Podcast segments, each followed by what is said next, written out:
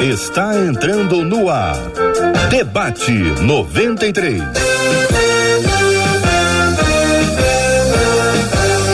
Realização 93 FM. Um oferecimento Pleno News. Notícias de verdade. Apresentação J.R. Vargas. Alô, meu irmão. Alô, minha irmã. Ah, que fala. J.R. Vargas, estamos de volta, começando aqui mais uma super edição do nosso debate 93 de hoje. Que a bênção do Senhor repouse aí, ó, sobre a sua vida, sua casa, sua família, seu trabalho, seus estudos, sobre todos os seus, em nome de Jesus. Bom dia, Marcela Bastos. Bom dia, J.R. Vargas. Bom dia aos nossos queridos ouvintes que estão preparados, afinal de contas, da boca do Senhor procedem o conhecimento e o discernimento. E hoje eles estão preparados para ouvir da parte de Deus através dos nossos debatedores. Maravilha, você participa conosco com imagens, acompanha com imagens o debate 93 de hoje pelo nosso site rádio93.com.br, rádio 93.com.br, pela página do Facebook da 93 FM, página do Facebook da 93 FM, no canal do YouTube da Rádio 93 FM, no canal do YouTube da 93 FM, nós estamos no site, no Face, no YouTube, transmitindo com imagens, eu rádio com cara de TV, para ficar assim, ó, mais pertinho de você. E é claro, estamos em 93,3 megahertz, onde você nos dá o prazer da sua companhia. Aliás, nos dá o prazer de estarmos na sua companhia, na sua cozinha, na sua sala, no seu carro. Também estamos nos nosso, no nosso app. Você pode baixar o app da Rádio 93 FM e nos leva para qualquer lugar que você vá. Além do que, a gente dá aqui agora um bom dia talvez um boa tarde, talvez um boa noite, muito especial para você que está nos ouvindo nas plataformas de streaming, Spotify, Deezer, Apple Podcast, Google Podcast, porque você encontra o Debate 93 também nessas quatro plataformas. Quem pensa tem dúvidas. E quem tem dúvidas tem o debate 93. Mande essa dúvida pra gente para o nosso WhatsApp, é o 96803 8319 21, sempre 21 96803 96803 8319. E assim você participa com a gente aqui do nosso debate 93, apresentando as perguntas que você quiser fazer e também as opiniões que você quiser compartilhar com a gente diretamente pelo nosso WhatsApp 21 96803 8319. Até porque essas perguntas nós vamos encaminhar para as nossas feras, as feras das telas que estão chegando para mais um debate 93. A nossa menina da tela, professora Késia Galo, nossos queridos pastores, pastor Marcos Góes e pastor Cezinha Cita, todas essas feras no debate 93 de hoje. Tema 01 do programa de hoje. Bom dia aos nossos queridos debatedores. Nós começamos aqui com o seguinte assunto encaminhado por uma de nossas ouvintes. A Bíblia diz em Mateus 26, 41 que a carne é fraca Continua a fala da ouvinte: luto intensamente contra meus desejos carnais, porém tenho sofrido derrotas contínuas. Em Romanos 7,19 está escrito: porque não faço o bem que prefiro, mas o mal que não quero, esse faço. Não vou desistir, mas confesso que está difícil. Como ser forte diante das minhas fraquezas e vencer a força da minha carne? Será que somente eu vivo esse drama é o que perguntam dos nossos queridos ouvintes. Eu vou dar bom dia para nossa menina da tela de hoje, ao lado da Marcela, a professora Késia Galo. Késia, muito bom dia, seja bem-vinda. Eu quero começar, Késia, para a gente andar no passo a passo aqui, todos nós visitarmos todas as vilas, todas as ruas, juntinhos aqui. Essa frase inicial da ouvinte, a Bíblia diz em Mateus 26, 41 que a carne é fraca. Então, eu fui buscar o versículo inteiro, que acho que é muito importante para o entendimento do nosso ouvinte, queria recomendar que todo mundo fizesse a mesma coisa, você em casa que pode acessar Mateus 26, 41. O versículo inteiro, só estou lendo o versículo, vocês poderão falar do contexto, né? Vigiai e orai, para que não entreis em tentação. O espírito, na verdade, está pronto, mas a carne é fraca. Evangelho de Mateus, capítulo 26, versículo 41. Professora Késia, bom dia, bem-vinda. Bom dia, que prazer, que honra estar aqui. A J.R. Vargas, Marcela. Eu ia chamar de reverendo, tá vendo? Deu uma confusão aqui. é um prazer, viu? Uma honra, pastor Cezinha, mais uma vez, um privilégio estar com o senhor. Pastor Marcos Góes, que tanto marcou a minha vida, um prazer vê-lo aqui, viu? Fazer parte desse debate com o senhor. É exatamente isso, né, JR? A gente sempre tem dito aqui para os ouvintes como é importante a gente entender o contexto. Se a gente tira partes de um verso, partes de uma de uma ideia da Bíblia sem o contexto, a gente acaba se prendendo ou até mesmo usando como muleta aquilo que vem fazendo o efeito oposto. A Bíblia está dizendo: olha, se você vigiar, se você orar, ou seja, se você permanecer conectado com o Senhor, com intimidade, renovando a mente, buscando a vontade de Deus, buscando entender o coração de Deus, a sua nova natureza, quem você é em Deus, você se fortalece no seu homem interior, que é o seu espírito. Porque a nossa carne, o nosso corpo, de fato não foi ainda transformado como o corpo de Jesus. E é nele, é no nosso corpo, na nossa carne, que nós sofremos todo tipo de sedução do pecado, todo tipo de desejo do pecado. Agora, uma vez que a gente fortalece o nosso espírito, uma vez que a gente está forte em espírito orando, buscando a Deus, nós temos como resistir. Resistir ao diabo, ele de fugirá de vós. Não deis lugar ao diabo. Então, a gente percebe uma instrução muito clara da Bíblia que hoje não é mais uma condição é, é, de refém, né? Nós não somos mais reféns de uma natureza caída, de uma condição de pecado. Nós podemos, nós temos uma condição por natureza de resistir ao pecado, de dizer não ao pecado, de, de entender o quanto aquilo vai nos afetar. Mas existe uma postura para isso, uhum. que é prestar atenção e orar. O diabo nunca vai me apetecer com um prato de polenta porque polenta não me apetece. Não é uma comida que eu gosto de comer. Eu não, na verdade, eu não gosto nem um pouco, nem do cheiro. Não, eu não gosto. Não é algo que me atrai. Mas se ele vier com um prato de picanha, daquela bem boa, bem bonita, aquilo me apetece. O diabo não vai se aproximar das pessoas com aquilo que não apetece.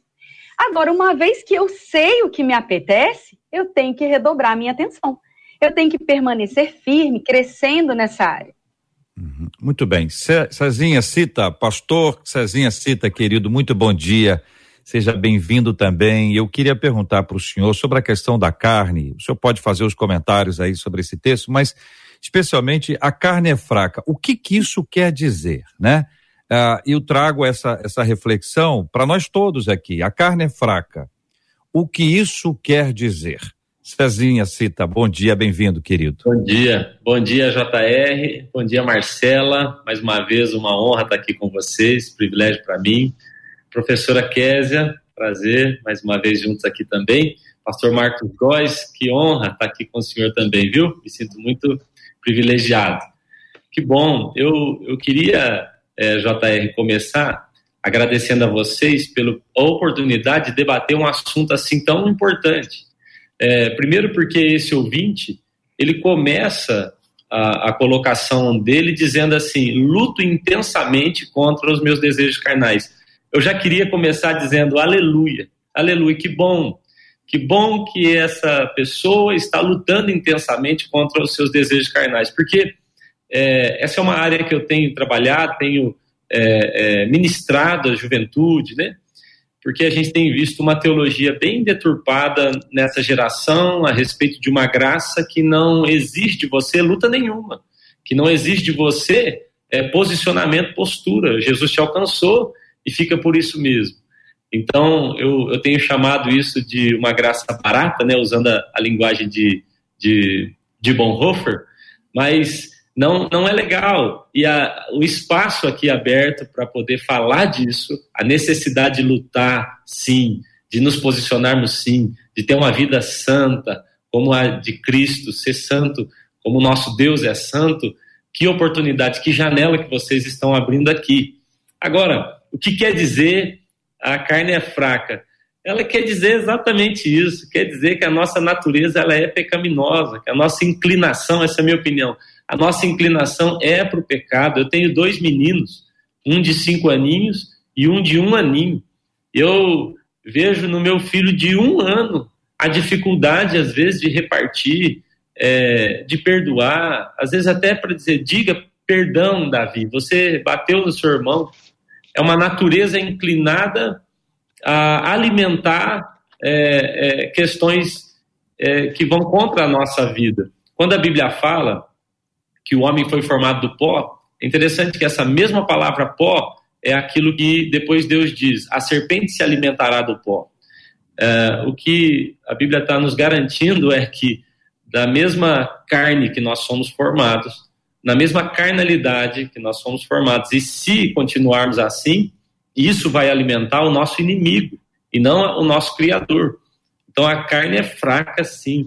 Nós somos inclinados ao pecado, e se não nos inclinarmos ao Espírito, vamos cair, vai ser muito difícil e vamos viver uma vida de tragédia. Agora há pouco eu estava conversando com um amigo, amigo meu de infância. Ele está viciado em cocaína e mandou agora há pouco uma mensagem. Talvez ele esteja ouvindo agora. Eu mandei para ele o link e eu dizia a ele, meu amigo. Ele falou: não consigo sair da cocaína. Eu falei: você não vai sair. Você não vai conseguir sozinho. Eu quero te ajudar, mas a gente precisa que você aceite o internamento e nós vamos lutar contra isso. Mas sozinho infelizmente você vai morrer numa overdose, porque a sua carne é inclinada a isso. Se o pecado fosse ruim, ninguém caía. Eu fiquei preocupado quando a Késia falou, JR, da polenta e da picanha, porque eu ia cair nos dois, que eu gosto tanto de polenta como de picanha, eu estou mais aberto a pecado, viu? Infelizmente. Mas se o pecado fosse ruim, ninguém cairia. Uhum. Então a carne é fraca, ela se, se envolve com questões que não são de Deus, infelizmente. Deixa eu mandar um abraço para esse seu amigo, que se ele estiver acompanhando a gente agora, receba aqui o carinho, o encorajamento e a certeza de que pela graça de Deus, com a bênção de Deus, você está a caminho da libertação completa e absoluta desse vício. Você tem aqui pessoas que lutaram, que lutam e que lutarão sempre contra a carne. Cada um para o seu lado, cada um com a sua história mas todos nós dependentes de Deus. Seja a coisa mais simples, a gente se se a gente lutar contra a coisa mais simples sozinhos, nós vamos perder. Tem um, uma história bonita que depois seu amigo te conta do povo de Deus que perdeu uma batalha ganha, uma batalha lá em Ai, batalha ganha, tranquila, facinha, daquela que a gente diz assim, eu vou só com a mão e eles saíram de lá derrotados. E não foi por falta de estratégia, não. Foi por falta da bênção de Deus. Mas essa é uma outra história. Pastor Marcos Góes, a pergunta está na tela. É para o senhor, Pastor Marcos Góes. Bom dia, bem-vindo. A carne é fraca. O que isso quer dizer? Bom dia, J.R. Vargas. Bom dia, Marcela. Obrigado pelo carinho de vocês, aos ouvintes da 93, pastores Obrigado demais de estar aqui com vocês, Késia, pastor Cezinha, obrigado mesmo. Agora, quando eu era pequeno, a gente falava um negócio interessante. A carne é fraca, mas o pecado não é vitamina. Entendeu? então, o que é que acontece? É, é uma frase meio, meio é rústica, meio, é meio a carne é fraca, mas o pecado não é vitamina. Eu, quando recebi da Marcela o tema, eu fui lá em 1 João 3, vou até ler para vocês uma coisa muito interessante, versículo 6, 5, 6, 9 e 10. Diz: Assim quem vive unido com Cristo não continua pecando. Porém, quem continua pecando nunca o viu e nem o conheceu. Versículo 9: Quem é filho de Deus não continua pecando, porque a vida que Deus dá permanece nessa pessoa. Ela não pode continuar pecando, porque Deus é o seu pai. A diferença clara que existe entre os filhos de Deus e os filhos do diabo é essa: quem não faz o que é correto ou não ama seu irmão não é filho de Deus. Então a gente vê uma distinção muito grande, e já foi falado aqui pelos meus colegas, que na verdade o pecado ele realmente não pertence àquele que é de Deus. O pecado, quando acontece na vida daquele que é de Deus, é um, é um, um acidente de percurso, entendeu? É um acidente de percurso. Ele acontece, o Espírito Santo entristece o nosso coração, nós ficamos logo sentidos daquilo que nós cometemos, nos arrependemos porque somos de Deus e o pecado ele nos constrange, né? Ele nos faz é, imediatamente sentir aquilo que, que o nosso coração aquece assim de uma maneira que o Espírito fala, ora, você fez errado, você não devia ter feito isso. Aí há o arrependimento e há a, logo o quebrantamento e o, o pedido de perdão por aquilo. É um acidente de percurso, não é que a gente não vá pecar.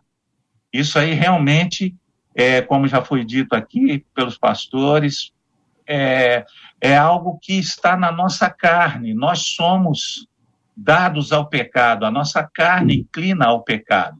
Mas nós somos nascidos de Deus, e quem é nascido de Deus não vive na, na prática do pecado, diz a palavra. Então, não podemos deixar que o pecado seja uma constância. Se você pecou, e aí ah, foi sem, sem o intuito de pecar, mas a, o camarada, a pessoa que vive na prática do pecado, ele não conheceu a Deus e Deus não está nele. Não sou eu que estou dizendo isso, é a palavra de Deus. Então, existe esse, esse discernimento. Se há uma tendência da pessoa, não estou dizendo que é o da nossa ouvinte, mas se há uma tendência da pessoa em continuar na prática do pecado, então ele não tem Deus. Entendeu? A minha esposa fala algo muito importante. Ninguém perde aquilo que não recebeu. Então, quer dizer, você não vai cometer pecado se Deus permanece em você. Você recebeu Deus no seu coração, você não vai perder a essência de Deus. Por isso que essa, essa é a minha opinião bíblica em relação a isso. Muito bem. Ah, o texto de Mateus 26, 41, é, vigiai e orai para que não entreis em tentação, o espírito, na verdade, está pronto, mas a carne é fraca. Eu pergunto a vocês, começando pelo pastor Cezinha, lembrando que a pastora Késia mencionou inicialmente isso na sua fala, como a vigilância e a oração nos livram da tentação porque é isso que o texto diz, né? Vigiai e orai para que não entreis em tentação. Então, a pergunta para esclarecer, para ajudar o no, nosso ouvinte na sua luta é como a vigilância e a oração nos livram da tentação. Uh, eh, JR, é muito importante, como vocês já colocaram, a gente entender o contexto é, em que esse texto está. Nós sabemos que Jesus diz isso no Getsemane, é, ele levou os seus discípulos a orar, ele os convidou a um tempo de oração. Ah, o convite em si foi um convite para oração. A declaração de Jesus ali no final é uma declaração que traz um resumo sobre a postura errada deles. Ah, eu acredito, eu entendo esse texto assim, vejo que talvez Jesus estivesse ali direcionando seus discípulos para as batalhas que de fato são importantes. É interessante a gente perceber que Pedro, ele perde a batalha na oração, que a Bíblia diz que eles estão dormindo. Eles dormem durante o período que eles deviam orar. Eu até brinco que os discípulos tinham dificuldade de entender Jesus, porque quando Jesus dorme, eles estão acordados no barco. E quando Jesus está acordado, eles estão dormindo. Eles não entenderam. Tem hora para estar tá acordado. Diferente. Tem hora para estar tá dormindo. Eles estão vivendo em um fuso horário errado. Por isso sempre ah, perdem, sempre caem. Mas veja só, Pedro devia estar acordado orando e ele ficou dormindo. E depois, logo em seguida, ele puxou sua espada e quis matar um soldado. Que eu acho que ele quis matar, eu não acho que ele deu na orelha, eu acho que ele errou e, o, e, e acabou pegando na orelha. Mas o interessante é perceber que Pedro ele focou na batalha errada. A batalha certa era a batalha da oração. A batalha certa era a batalha da vigilância. Mas ele sai dessa batalha derrotado e depois ele quer lutar com sua espada. A minha, a minha afirmação aqui, JR, é que muitas vezes nós estamos lutando com toda a nossa força natural contra o pecado, mas há um desgaste enorme e não vencemos porque primeiro não vencemos a batalha certa que era lá no lugar da oração. Então, como, como a vigilância e a oração nos livram da tentação, eu acho que elas não nos livram da tentação, né? Acho que a pergunta é como elas nos livram do pecado, porque a tentação vai existir. Mas como ela poderá me ajudar a vencer o pecado? A tentação não é um problema. Ok. É porque na oração e na vigilância eu inclino meu coração para as coisas de Deus. É o que a, a professora Kézia já disse. eu me conecto com Ele. E quando eu estou cheio de Deus, eu vou continuar sendo tentado, mas eu estou inclinado. A inclinação funciona assim: essa caneta, se ela tiver, quem está ouvindo não vai poder entender esse exemplo, mas se eu tenho algo inclinado para a direita e eu soltar, ela vai cair para a direita, ela não cai para a esquerda. Se eu tenho algo inclinado para a esquerda e eu soltar, ela vai cair para a esquerda. Então, a grande, o grande segredo, na minha opinião, é a inclinação. Eu me inclino para as coisas do Espírito o dia todo. Eu oro em línguas o dia todo. Eu, eu cito a palavra o dia inteiro. Eu, eu fico conectado com Jesus o dia todo. Eu tenho uma mente de Cristo, apesar das tentações, apesar das falhas. Mas essa inclinação vai me ajudar a, quando surgir uma situação tensa, cair para o lado do Espírito. Ao invés de, de gritar, ao invés de reagir mal, eu vou então reagir conforme o Espírito. Mas a minha ênfase aqui, JR, Marcelo, é nós precisamos aprender a lutar as batalhas certas. Então não adianta nada eu sair por aí e dizer agora eu vou vencer tudo se eu perdi a batalha da oração. Eu perdi a batalha da vigilância. Então, o mesmo texto, JR, que diz a carne é fraca, é o mesmo texto que diz, mas o espírito está pronto. A ênfase aqui não é a carne é fraca, na minha opinião. A ênfase de Jesus aqui é, gente, o espírito está pronto. Se por um lado você precisa amortecer sua carne, mortificar sua carne, por outro lado você não precisa fazer nada com o seu espírito, porque ele está pronto. Eu não jejuo para melhorar meu espírito, eu jejuo para matar minha carne, porque o meu espírito está pronto. O que Jesus está dizendo é: se você se inclinar para o espírito, meu filho, já está tudo preparado para você. O Espírito Santo que habita em você, ele é poderoso. Késia, vou continuar na mesma linha aí para pedir ajuda a você para responder. O espírito, na verdade, está pronto? Como assim? Como assim? A natureza, como é, né? Como é que é isso? O espírito, na verdade, está pronto. Como assim? Eu acho que esse é o, é, o grande, o, a grande sacada disso tudo, a, a grande chave do evangelho, a grande preciosidade que a gente tem. Enquanto a gente não entende que a nossa natureza foi transformada, a gente vai estar tá lutando por meritocracia, então, é, complementando né, o que o pastor Cezinha está dizendo, eu consegui, eu fiz, eu estou me esforçando. Quando você pensa e entende que se a gente resolvesse o problema do pecado, não precisava Jesus ter vindo e morrido numa cruz. Ele veio, morreu numa cruz, ele pagou o nosso preço, ele nos justificou, ele nos salvou, porque isso era impossível a nós fazermos. Quando nós reconhecemos o que Jesus fez, quando nós valorizamos o que ele fez, quando nós entendemos que fomos salvos por dentro, que a nossa natureza foi transformada, que por isso, gente, que é tão é fundamental nascer de novo.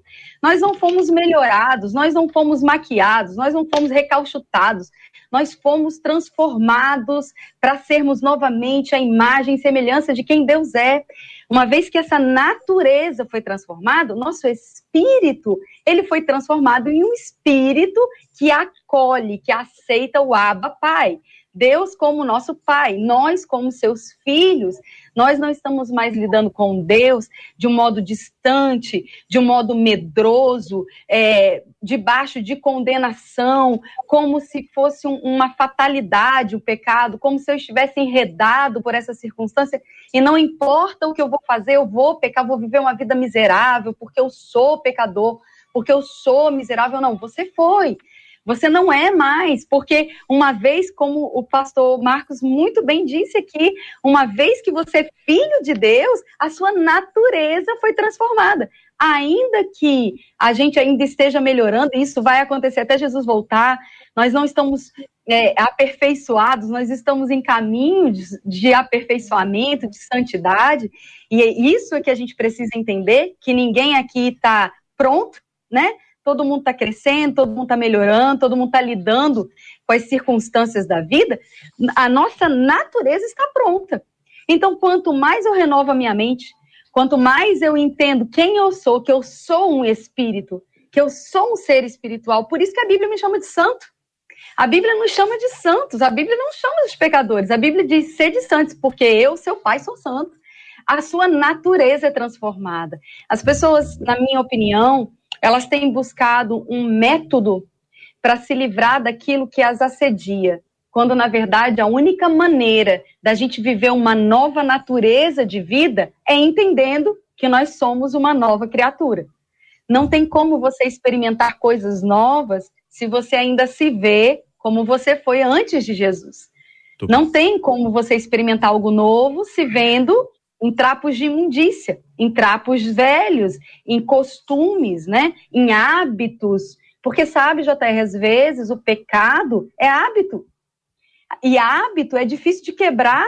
Hábito, vício, é difícil de você romper com essa cadeia. Às vezes, como o pastor Cezinha muito bem disse, você precisa de ajuda de psicólogos, de médicos, de remédios por um tempo, porque tem uma questão química, biológica, psicológica, não é apenas uma questão espiritual. Me entenda aqui, não, não me entenda mal, né? Mas o, o diabo encontra a porta de acesso. E a porta de acesso pode ser um hábito, um, um, costume, uma cultura, algo que não foi renovado, que nunca foi ensinado. Como é que eu faço? Eu aceitei Jesus, mas e aí, agora? Tem gente que aceitou Jesus na pandemia e nunca foi para uma igreja, nunca congregou, que nem fez discipulado ainda, que nem sabe muito sobre as, como é que eu leio, como é que eu. Então a gente precisa entender que existem níveis, né? Existem pessoas que são bebês espirituais, que ainda estão desenvolvendo a sua fé em Deus, a sua maturidade. Agora, de filhos maduros, Deus espera um posicionamento maduro.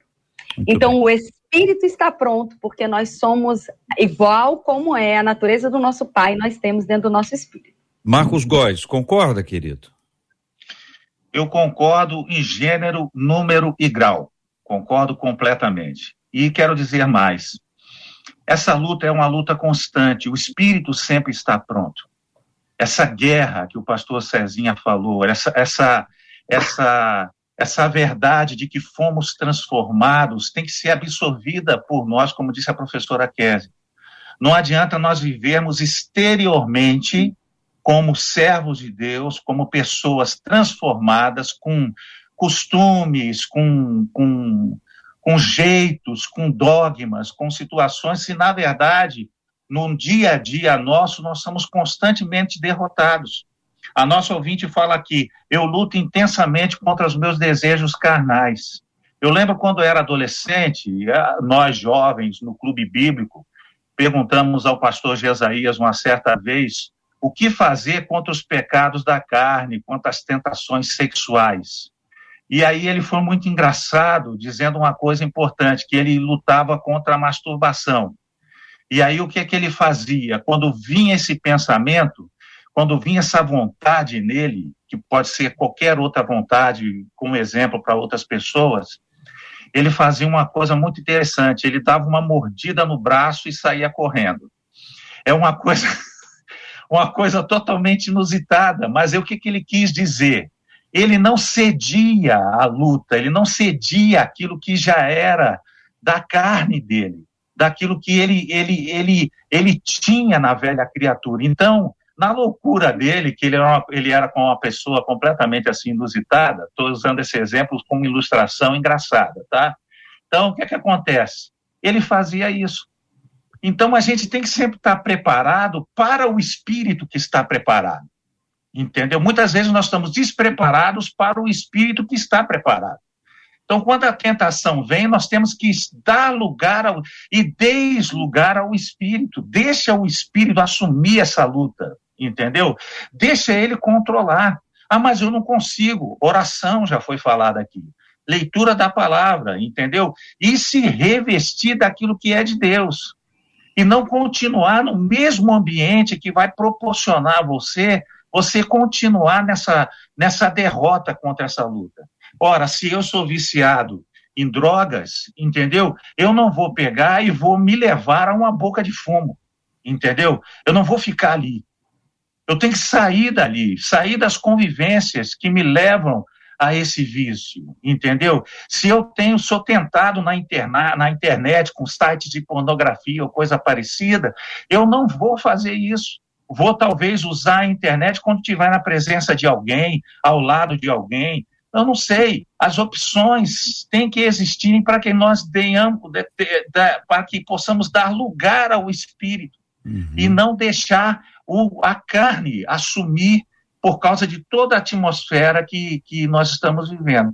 E viver uma vida genuína, entendeu? De Deus, que nós somos de Deus. Nós, nós estamos no debate Estamos no debate 93, transmitindo pela página do Facebook da 93 FM, pelo canal do YouTube da Rádio 93 FM, pelo site radio93fm.com.br, transmitindo pelo rádio em 93,3, pelo aplicativo o app da 93 FM, é só baixar e ouvir.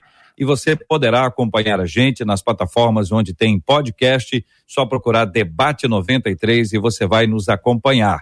Você interage com a gente também pelo WhatsApp, é o 21 96803 8319 21 96803 8319. Pastor Cezinha, nosso ouvinte cita Romanos 719. Vamos tentar explicar ah, o que significa Romanos 719. O texto é: porque não faço o bem que prefiro, mas o mal que não quero, esse faço. O ouvinte traz somente o texto e eu preciso da ajuda de vocês para explicar o que é que significa essa frase dita pelo apóstolo Paulo ao escrever aos nossos irmãos da igreja de Roma.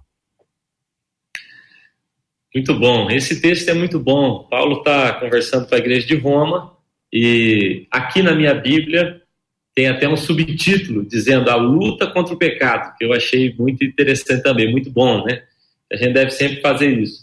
Mas Paulo então está explicando sobre como ele é, naturalmente não conseguiria vencer o pecado. Eu quero dar essa ênfase aqui, JR, a esse texto e a essa afirmação de que o que Paulo está afirmando não é que ele não poderia vencer o pecado, é que ele naturalmente não poderia vencer. Porque algumas vezes a gente pega essas afirmações da Bíblia fora de todo o entendimento dela e, e parecem ser verdade, porque daí então, se o bem que eu quero fazer eu não faço, e o mal que eu não quero fazer, esse eu faço, então eu estou enrolado, como a Kézia já disse, como o pastor Marcos Góes já disse, eu estou envolvido com o pecado e não, não haveria saída. Agora, Paulo afirma: é isso, eu sozinho não vou. Eu sozinho, meus amigos, eu sozinho, no, na minha carnalidade, eu não vou conseguir sair do pecado. O bem eu não vou fazer e o mal sempre eu vou fazer. Mas ao final do, do capítulo, capítulo 7, verso 24, ele diz assim: Miserável homem que sou, quem me libertará do corpo sujeito a essa morte? Aí ele responde: Quem é que pode me libertar desse corpo que só me faz fazer o que é mal? E ele diz: Graças a Deus por Jesus Cristo, nosso Senhor. E ele vai dizer: De modo que aqueles que estão em Cristo agora já não são mais escravos, eles são livres. O interessante para mim, JR, irmãos, é que se você lê o capítulo 7 e não lê o 8, você está morto. Você pegou a notícia ruim e não pegou o evangelho. Eu tenho dito que existem pessoas que pregam a Bíblia, mas não pregam o evangelho. Porque o evangelho é uma notícia boa. O evangelho não é só notícia boa, é boa e nova. É boa e tem coisa nova todo dia.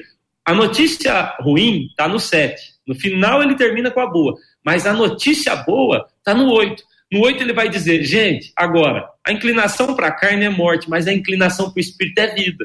O que eu disse a vocês lá atrás, no 7, é: a minha carne não vai conseguir, mas o meu espírito consegue. Eu estou em Cristo.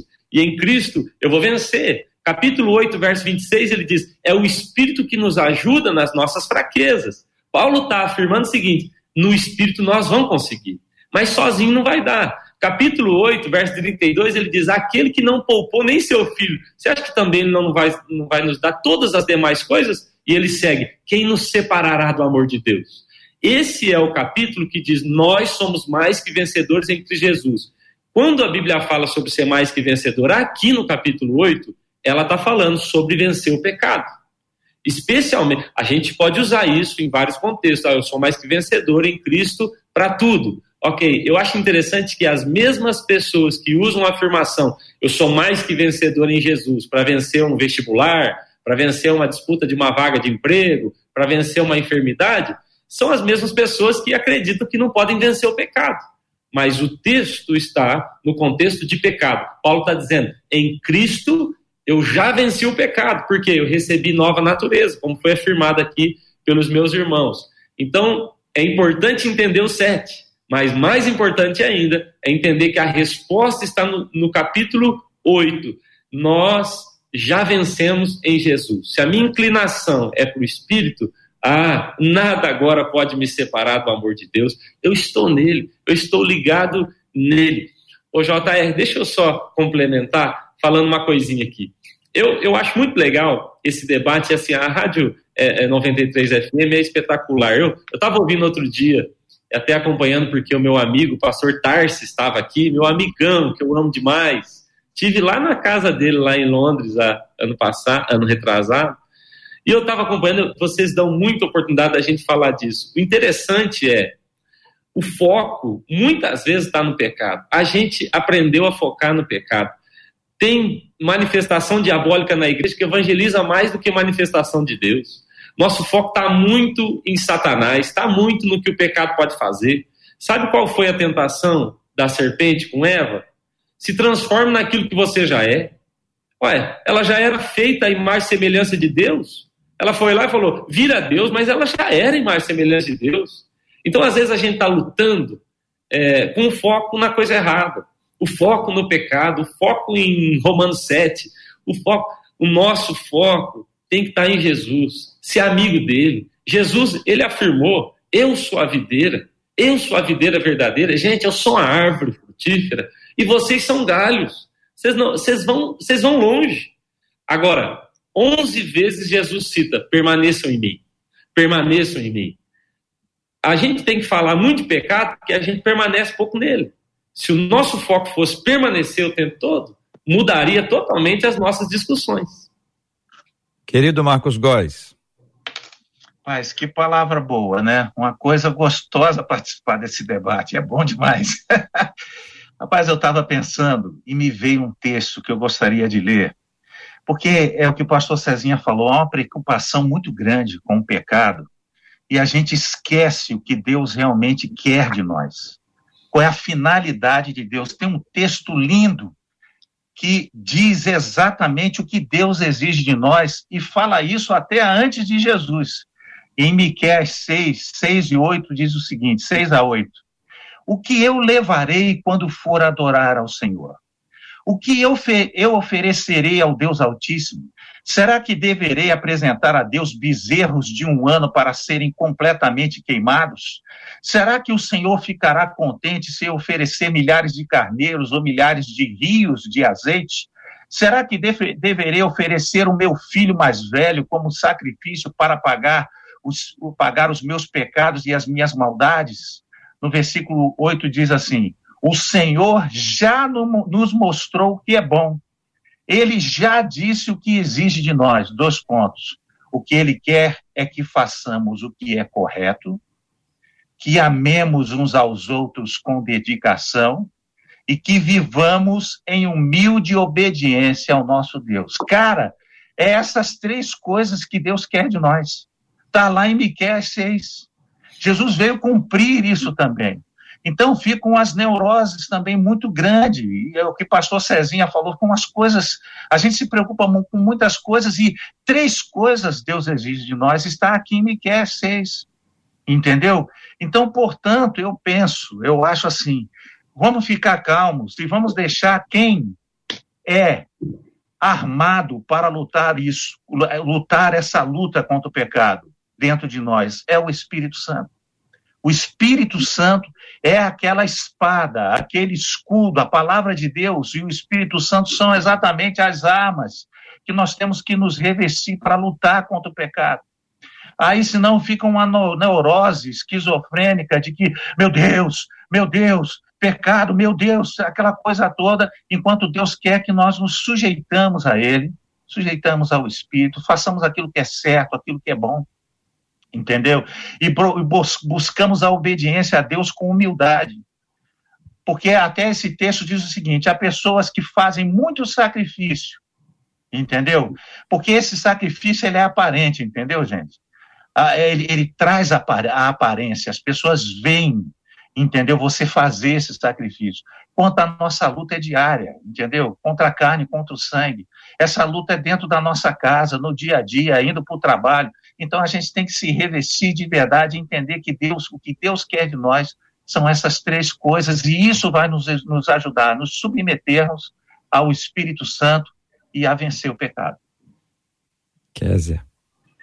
Romanos 7 é maravilhoso, porque Romanos 7 nos mostra com todos os versículos possíveis, tudo que a gente está falando aqui endossando biblicamente, não é uma questão de opinião, é uma questão de doutrina, é Bíblia, né? O apóstolo Paulo estava falando, quando a lei veio, ficou claro para mim que a minha natureza era incapaz de agradar a Deus. Porque quando eu olhava para aquilo que era certo, eu via em mim incapacidade de fazer. Mas quando a minha natureza foi transformada, tudo que era impossível a mim fazer, Jesus tornou possível. Então, é, é, justamente como os pastores já disseram, é tão interessante como as pessoas gostam de pegar as misérias, né, as dificuldades, a, a coisa ruim. A gente vê isso na mídia hoje. O que, que, dá, o que vende, né? O que, que dá audiência? O que, que as pessoas gostam de ouvir, mesmo sabendo que não é isso que está sendo dito? É desgraça, é fofoca, é, é, acidente. A gente sabe, a gente vem de uma geração que era isso que vendia. A, a, o jornalismo que vendia era o jornalismo que estava lá na hora do crime, na hora do acidente, na hora da morte vende-se notícias ruins. É, é, atrativo aos olhos a notícia ruim, a desgraça que está acontecendo, falar das coisas ruins. E isso se tornou um hábito. Um hábito de murmuração, um hábito de rodas de conversa. Nós precisamos deixar de sermos tímidos em quebrarmos esse vínculo, esses vícios sabe? Quando se iniciar conversas falando, ah, você soube de fulano, você viu Beltrano, você sobre... E o que, que aconteceu de bom no seu dia hoje? Quantas bênçãos você tem para contar hoje? Nós somos proclamadores, como o pastor Cezinha muito bem disse, das boas notícias, das coisas que estão acontecendo mediante a vida, a paz, a alegria, a bondade, ao invés de ficar é, é, é, é com, é, como é que fala?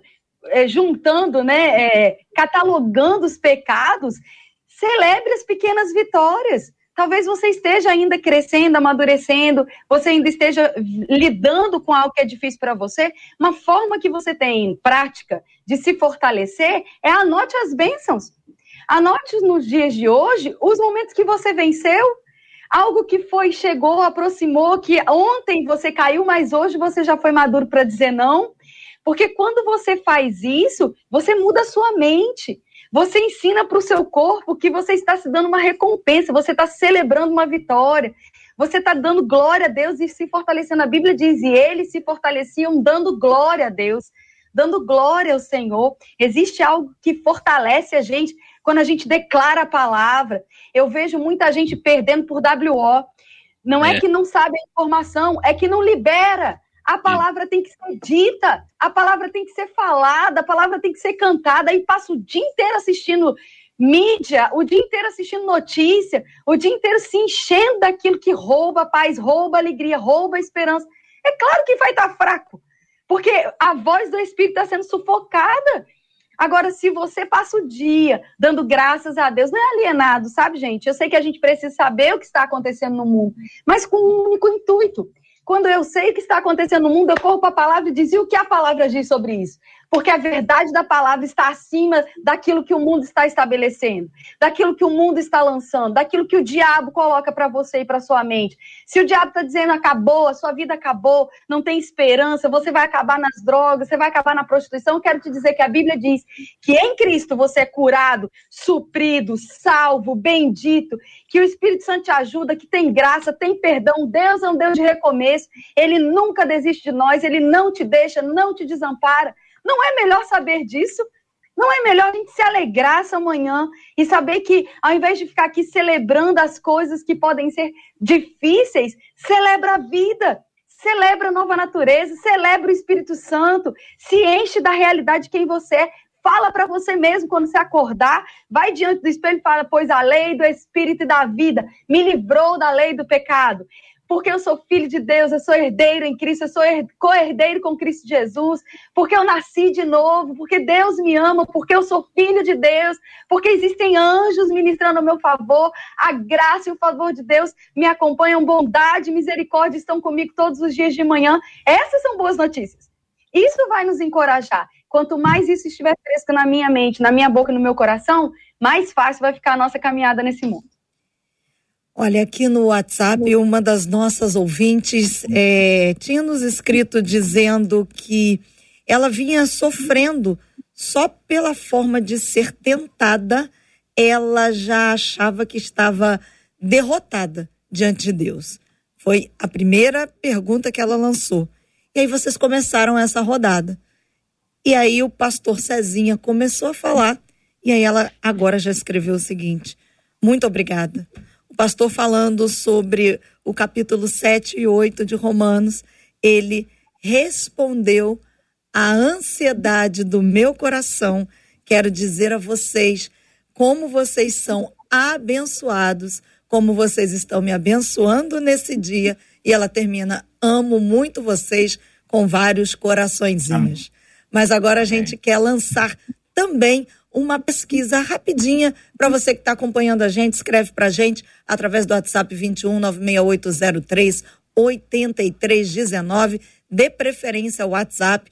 E a pesquisa é a seguinte: você tem lutado contra algum desejo carnal ou já desistiu de lutar?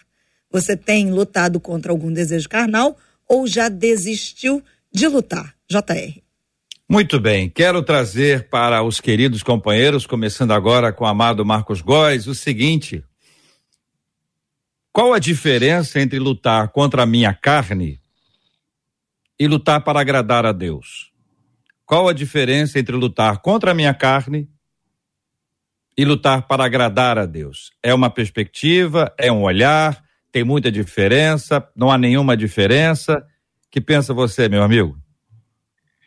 Como eu disse, para agradar a Deus, é, é, existe toda uma, uma situação, JR, que as pessoas, elas, infelizmente, elas colocaram em voos de doutrinas e de dogmas que isso significa agradar a Deus, né? Vou dar um seminário de louvor e aí eu vou quebrar várias coisas, vários paradigmas as pessoas colocam rótulos para agradar, agradar a Deus. Você agrada a Deus vivendo uma vida bonita. Eu penso assim, vivendo uma vida de santidade, tá? Como eu li no, no, no texto de Miqués, que diz, façamos o que é certo, o que é correto, amemos-nos uns aos outros com dedicação e vivamos em humilde obediência ao nosso Deus. Aí você agrada a Deus e você tem uma vida bonita. O grande problema é que nós queremos fazer as duas coisas juntas: agradarmos a nós e agradarmos a Deus. Aqui no sítio tem um, um, um pé Você de falou tão amarelo. engraçado isso. Aqui no sítio. É porque eu sou roceiro, né? Aqui no sítio tem um pé de um pé de ipê. Ah, Não sei se que alguém já viu o pé de ipê quando ele floresce. Para ele florescer, tem que cair as folhas dele todinha. Então, tudo aquilo que é visível no pé, IP, no pé de ipê, que são as flores, as folhas, ele fica completamente careca. Tudo aquilo que é dele cai. E aí, depois que cai tudo, aí vem, ele é amarelo, então vem aquelas flores amarelas lindíssimas, e ele fica totalmente cheio de flores amarelas. Eu acredito assim, para você agradar, você tem que esvaziar de você mesmo. Você não vai conseguir agradar os dois. O IP deixa cair as folhas, você tem que deixar cair o eu. Você tem que deixar cair tudo no chão, entendeu? Que aí Deus vai fazer você florescer com a vida que você se esvaziou para dar a Ele, para ofertar a Ele, e aí Ele vai te encher de flores. Ele vai te encher mais ainda do Espírito. Esse IP, ele fica de frente para a minha janela. Agora ele está começando a dar folhas. Então, quando ele floresce, eu fiquei assustado a primeira vez, que caiu tudo. Eu falei, esse, esse pé morreu. Porque eu pensei, ele secou. Nada disso. Ele brotou, que ele ficou todo amarelo, uma lindeza enorme. Então é assim que a nossa vida tem que ser. No meu ponto de vista, JR, Uhum. biblicamente, pelo meu entendimento, não é possível agradar a você mesmo se você não agradar a Deus. A sua vida interior, espiritual, diante de Deus, só vai ser feliz como servo de Deus, como crente, quando você pegar e deixar as folhas caírem todas. E aí você vai ver o Espírito florescer na sua vida, a vontade de Deus florescer na sua vida. Eu entendo dessa forma. Ah, JR, eu concordo é, muito com o pastor Marcos, com o que ele disse, ah, mas eu também quero trazer uma outra perspectiva de como eu acredito. É, eu acredito que ah, eu devo lutar contra a minha carne porque Deus se agradou de mim. Isaías 53 diz que ele olhou para o seu penoso trabalho e a sua alma ficou satisfeita. Quando Cristo nos justificou, quando Cristo morre na cruz, quando Cristo nos ressuscita com ele, Deus se agradou de nós. Deus já se agradou de nós. É importante, eu quero re, repetir isso. A, a, a professora Kézia, ela citou isso lá no início. Ah, às vezes a gente vive em umas paranoias aí. Sofonias 3 diz que o meu Deus se alegra em mim. O meu Deus está satisfeito comigo. E ele, e interessante até o pastor Marcos Góes que entende mais disso, a Bíblia fala, e ele está satisfeito e ele diz, ele canta coisas boas a meu respeito. É maravilhoso. Então, é importante a gente partir desse princípio, porque senão eu vou tentar construir algo na minha força para que Deus se agrade. Então, eu vou é, é, amar a Deus para talvez Ele me amar. Eu vou praticar boas obras para talvez eu ser salvo. Não, é o contrário. Então, eu faço boas obras porque eu já fui salvo. Eu amo a Deus de volta, por quê? Porque ele já me amou. Há uma música de uma banda que eu amo demais, Nove Graus é o nome da banda, que diz assim: Eu sempre perco. Eu sempre perco. O Senhor chegou primeiro. O Senhor me amou primeiro. Então, a, a disposição para mim, na ordem aqui, é a contrária. Eu já fui amado. Deus já se agradou de mim e por isso agora estou lutando contra a minha carne. Sabe, é, olhando para a história do filho pródigo, eu, eu percebo assim, dentro da igreja, os dois grupos de pessoas. Um grupo de pessoa que é como o filho mais novo, que diz assim: Deus não vai se agradar de mim, eu pequei e agora eu vou ser rebaixado, vou jogar na Série B, eu vou é, talvez ser tratado como um dos seus servos. E há um segundo grupo, que é o grupo do irmão mais velho, que diz assim: eu já fiz tudo, eu dou o dízimo, eu vou na igreja, e por isso Deus tem que se agradar de mim. E ele briga com o pai, dizendo: Eu faço tudo certinho, o senhor nunca me deu nada. Ambos não entenderam o pai, porque a, a graça está no pai, a graça está nos olhos do pai. Então, por que é que eu luto contra a carne? Porque eu tenho um Deus santo que me amou. Enquanto eu estava fedendo porco, ele me abraçou. Quando eu cheguei cheirando comida de porco, fedendo a porco, ele me abraçou. Claro que ele não me deixou como eu estava. Ele disse: agora, abraçado comigo, vamos tirar a sua roupa suja. Mas ele não disse, tira essa roupa e depois você vem me abraçar. Troca, põe o seu anel e depois você. Não, ele falou, existe o processo. O processo vai existir normalmente, como no tabernáculo. O processo existe. Só que agora eu inverti a ordem. Se no tabernáculo você sacrificava, se purificava e depois entrava no Santo Santos, agora pelo novo e vivo caminho eu inverto. Agora você entra no Santo Santos e depois você se purifica depois a gente vai para o sacrifício, que é o bezerro cevado. Mas eu começo com um abraço. Ele já se agradou de mim. Então, agora, como resistir a um Deus assim? Eu vou terminar. Só que existe uma palavra grega para constrangimento. Paulo diz: o seu amor me constrange. É a palavra suneco. A palavra suneco é comprimido, como uma mola pressionada. O que Paulo está dizendo assim, o seu amor me comprime, me pressiona de tal maneira. O que acontece com uma mola pressionada? Ela vai saltar ela vai reagir, ela vai responder. Paulo está dizendo: eu, tudo que eu faço é só uma resposta a tanto amor, a tanta aceitação, a tanta bondade e graça do Senhor. Então, a resposta para essa pergunta é: eu já, eu já agradei o coração de Deus. Em Jesus, não em mim. Jesus, porque ele olha para mim e vê Jesus. Ele já se agradou de mim. E agora eu vou lutar contra a minha carne. Porque um Deus maravilhoso assim me aceitar, o que, que eu posso fazer? Se não cumprir aquilo que ele diz na sua palavra. Maravilhoso, né? Uma noiva apaixonada não precisa agradar, é, lutar para agradar o noivo, né? A noiva apaixonada, ela faz tudo que ela faz, tudo que ela pensa, tudo que ela deseja, é, tudo que ela faz no dia a dia, tudo que ela sonha, tudo que ela compra, tudo que ela investe, é, fazendo para os dois. Estou falando metaforicamente, né? Quando uma menina está apaixonada e ela vai se casar, ela, você pode falar com ela de água de coco, que ela vai dar um jeito de colocar água de coco na história do casamento dela, porque ela precisa te dizer que ela vai casar, que ela é uma noiva, que ela está se preparando. Porque tudo, a gente está tendo aí o casamento dos sonhos, né? Os, os noivos estão lá desse jeito, né? Tudo que fala, você pode falar sobre qualquer coisa que eles vão falar, ah, não, porque a gente quer casar, porque eu sou noiva, porque eu tô noiva.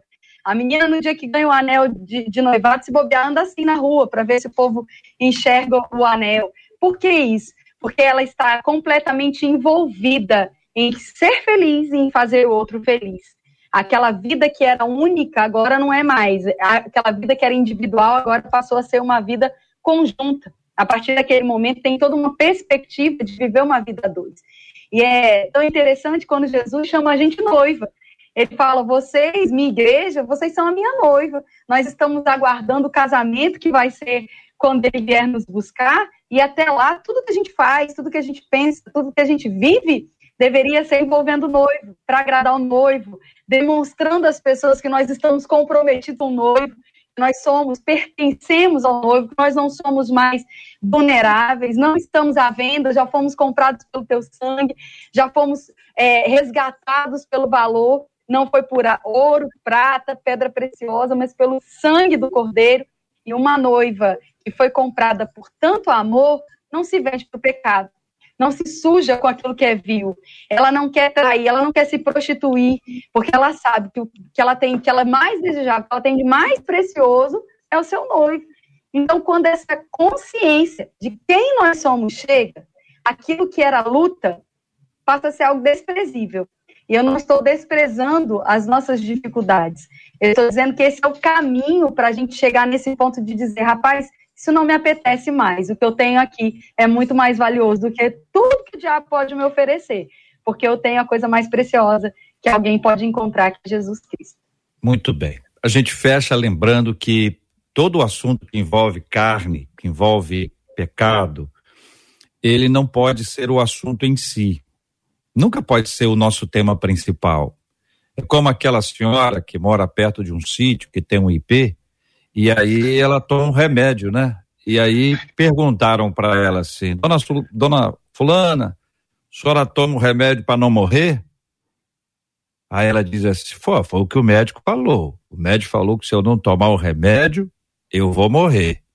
Mas eu tomo o remédio para viver. É. É. E aí faz toda a diferença quando você pensa que você nasceu para agradar a Deus. A luta contra o pecado vai ser uma constante.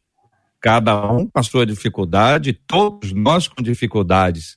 Mas quando você mira, né, você olha e pensa que o meu objetivo é agradar a Deus, você não vai querer desagradá-lo. E o pecado é exatamente quando a gente desagrada a Deus. Muito obrigado, queridos debatedores. Marcela Bastos.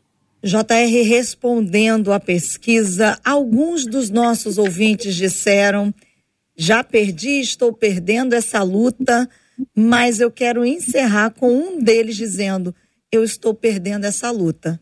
Mas quero dizer que a partir do debate de hoje, eu afirmo que eu não vou desistir, disse esse ouvinte. Amém.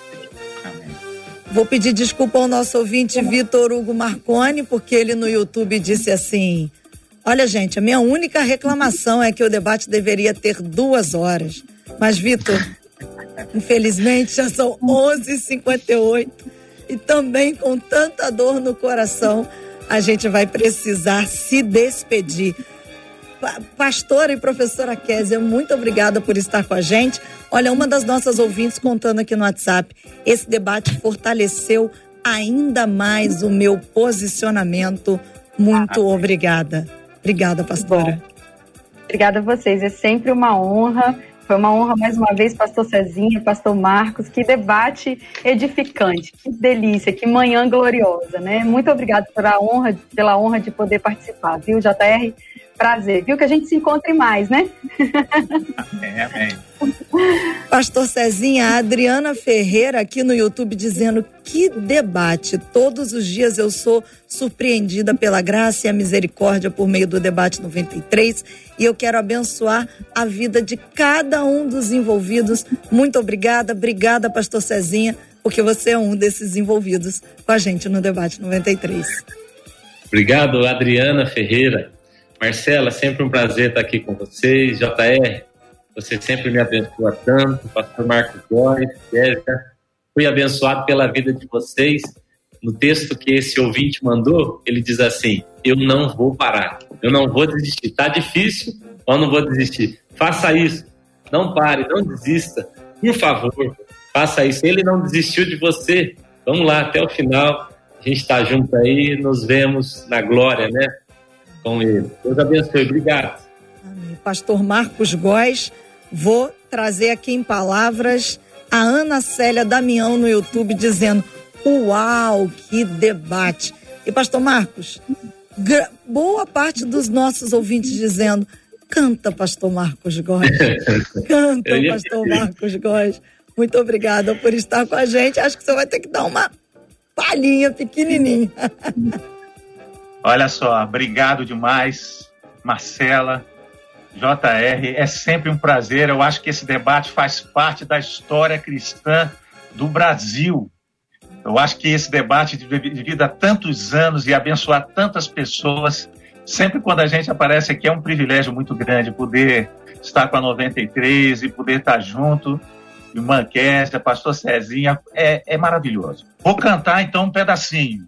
És a nossa estrela da manhã, Cordeiro Santo que nos trouxe a paz em tuas mãos está todo vencer. Vitória a todo aquele que clama. A verdade é tua palavra que não pode mentir. Por isso estamos aqui nesse debate e sempre adorando o Senhor com a palavra e um beijo no coração de todos, viu?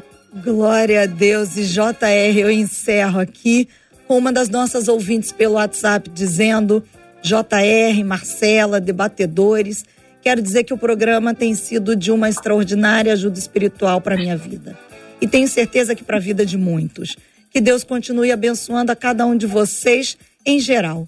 Muito obrigada. Posso dizer que sou uma pessoa bem melhor hoje. E ela diz assim: Eu agradeço a Jesus por usar vocês para trazer todo esse conteúdo que é de grande valia para todos nós.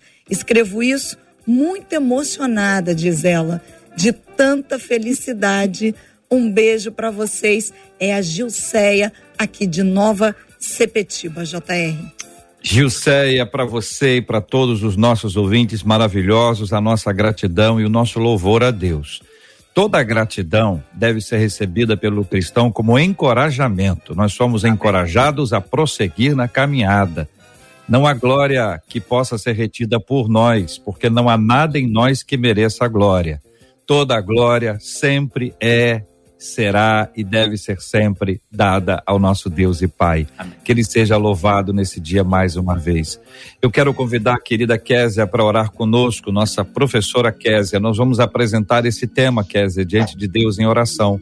E como temos feito todos os dias, Késia, nós temos orado pela cura dos enfermos e pelo consolo aos corações enlutados. Não há um dia igual ao outro. Num dia a pessoa está muito triste no outro ela está alegre, no outro dia ela está triste. As lutas que todos nós passamos, elas atravessam a nossa vida. E o programa está aqui. E as pessoas estão acompanhando. E às vezes a pessoa que ontem estava muito triste, hoje está feliz. Outra que estava muito tri alegre, hoje está triste. A gente precisa orar para Deus fortalecer a vida de todos. E eu quero pedir que você faça isso em nome de Jesus. Pai, nós somos tão gratos pelo teu rico amor, pela tua graça, pela tua bondade, pelo dia que o Senhor nos deu, o dia de hoje. É um presente, Pai. Nós estamos aqui respirando, vivos, celebrando a vida, Pai, celebrando a tua palavra, a unidade do teu corpo aqui na face da terra, da tua igreja, do teu reino. Obrigado, Pai, por essa oportunidade tão gloriosa. Obrigado pelo debate da rádio. Obrigada, Senhor, por essa ideia divina, inspirada pelo Teu Espírito, para que as nossas vozes alcancem mais e mais corações. Nós oramos, Pai, porque temos enfrentado momentos tão difíceis nas nossas casas, na nossa nação, muitas pessoas com problema de desemprego, problemas de saúde, alguns enfrentando um momento de luto, outros enfrentando, Senhor, problemas é, de vícios, de dificuldades de vencer. Nós oramos, Pai, e declaramos a tua palavra em manifestação na vida deles. Nós declaramos o consolo, a paz, a alegria. Nós declaramos em nome de Jesus, Pai, um tempo de busca sincera à tua palavra, aquilo que a tua palavra diz, a tua doutrina. Declaramos, Pai, mais e mais pessoas prontas para pregar o seu evangelho com sinceridade de coração. Declaramos em nome de Jesus, Pai, cura os enfermos. Declaramos dentro dos lares a paz do Senhor, o restabelecimento de casamentos, de relacionamentos, de pais com filhos. Declaramos, Pai, em nome de Jesus, que como a sua igreja nós vamos estar atentos todos os dias para que sejamos a sua boca, para que sejamos, Pai, aqueles que representam é, de forma digna o teu reino na face da terra. Obrigado pelo dia de hoje. Nós oramos em nome de Jesus. Amém, amém. Que Deus te abençoe. Você acabou de ouvir Debate 93.